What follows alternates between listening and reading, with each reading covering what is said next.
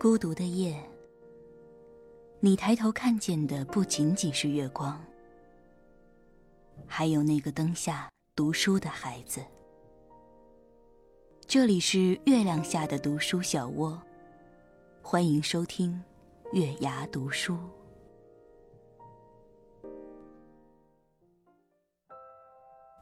嗨，晚上好，这里是月牙读书，我是主播平月。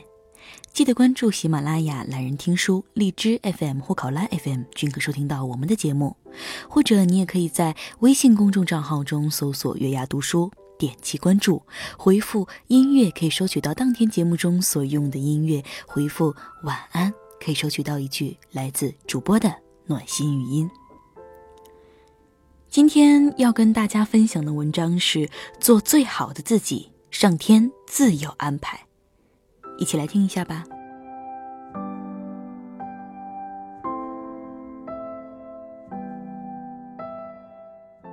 我想象的每一个温暖的清晨醒来，看阳光一寸一寸覆盖在每一处砖瓦尘埃，让自己像一株植物，纵然沉寂，依旧有一种希望在涌动。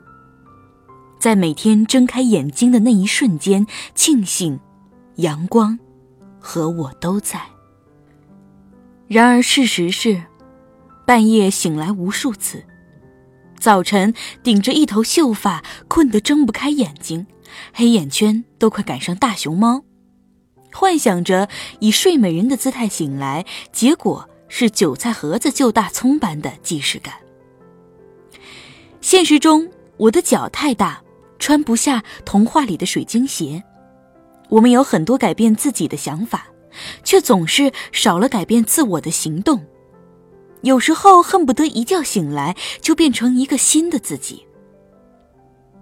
有人问了一个话题：一个人独立在一个城市是什么体验？有人回复说：“妈，我一切都好。”然后默默流泪吃泡面。有人回复：一个人在加拿大生活第四年了，十五岁离开家开始自立门户，一个人搬家买家具，一个人能做饭吃饭自言自语。还有人回复：在泰国的小镇教汉语，常年三十多度的高温，被蚊子叮了就赶紧量体温，就怕得上登革热。住的木屋四面透风，打死了十几只蜈蚣。屋里进了两回蛇，都熬过来了。生活最残酷的地方是，它不会像我们想象的那样美好，会见缝插针的给我们很多痛苦。然而，生活可爱的地方是，它会在某一个阶段，把你所付出的辛苦折成需要的幸福感，送还给你。记得上学的时候，我总是会羡慕住校的同学。觉得他们很自由。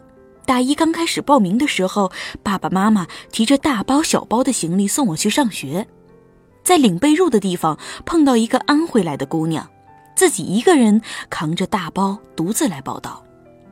因为帮着她扛被褥，所以和她聊了起来。她说自己上大学的学费都是自己在高中的暑假里打工赚的。白天做超市的收银员，晚上去肯德基做服务生，每天只睡四个小时。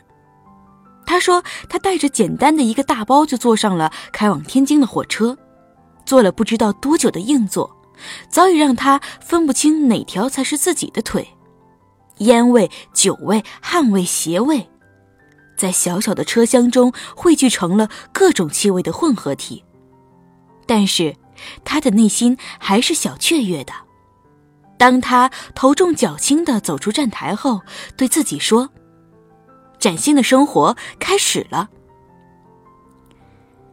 大学的那几年，他每个周末都做兼职，甚至暑假寒假也在工作。虽然他依旧穿着五十元一件的穿两天就起球的毛衣，二十八元一双不透气的帆布鞋。但是他脸上的笑容还是永远像阳光一样灿烂。他会在课堂上用流利的英语和外教对话，会在每次考试后拿到奖学金，会把兼职赚来的钱第一时间寄给妈妈。毕业后，他留在了天津，拿着两千块钱的工资，他和他的同事租了一间很小的房子。麻雀虽小，五脏俱全。他精心布置，锅碗瓢盆有模有样。他总说房子是租的，但日子不是，一定要把生活过成自己喜欢的样子。从两元店里买来了小小的塑料花。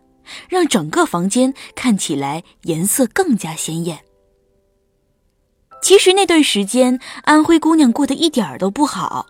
小小的房间很潮湿，她经常在半夜冻醒，有时候加班到半夜忘记吃饭，睡觉的时候肠胃会不停的抱怨。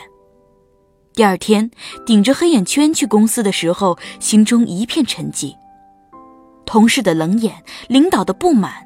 让他觉得自己的未来如同在迷雾里，模模糊糊。这么多年，他除了默默努力，还能做什么呢？他知道生活从来都是没有那么美好，很多事情必须一个人扛。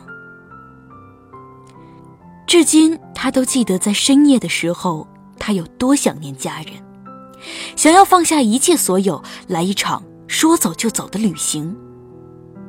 可是，他知道他不能。就算再苦再累，总会熬过去的吧。每次想的时候，他都狠狠的拽着被角，忍住哭泣。独自生活的这几年，他好似见到了人生百态。他给外地打工的贫困夫妻捐过款，听过流浪歌手用心的歌唱。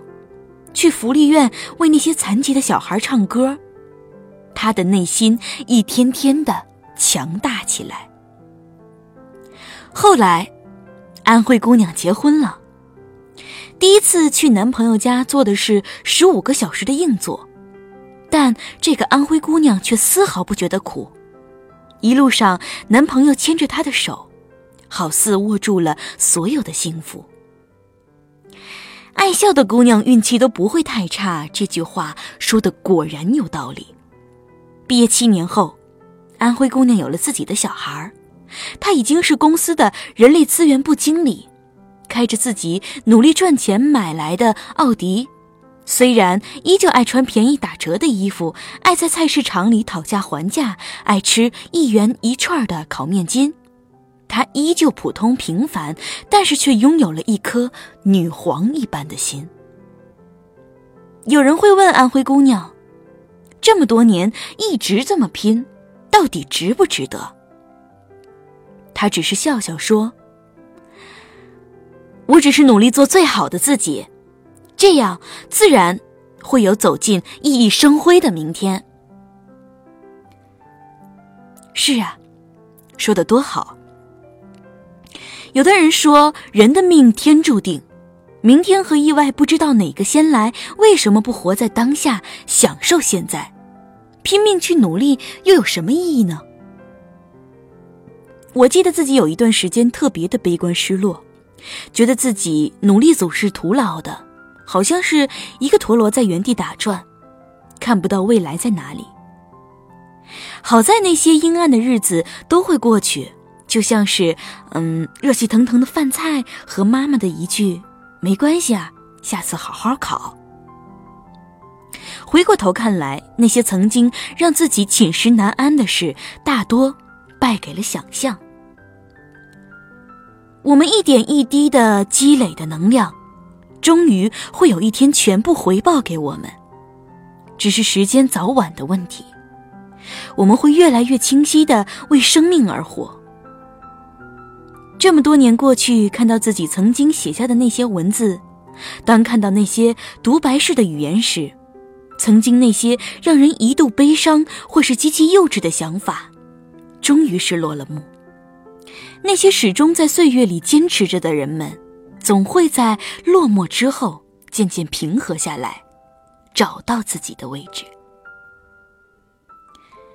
上天的一些安排是我们无法确定的。但是我觉得像是小猴子捞月亮，即使最后没有捞到，至少他们在决定去捞的那一刻，一定是充满了所有的斗志和勇气。就算没有捧到月亮，是不是也不是一种失去，而是内心的一种获得？要知道，我们必须学会的是做最好的自己，才能够拥有更加独到的自己的人生。好了，做最好的自己，上天自有安排。这篇文章就跟大家分享到这儿了。如果你有什么想说的话，可以在月牙微信号的下方为我们留言。今夜就到这儿，晚安。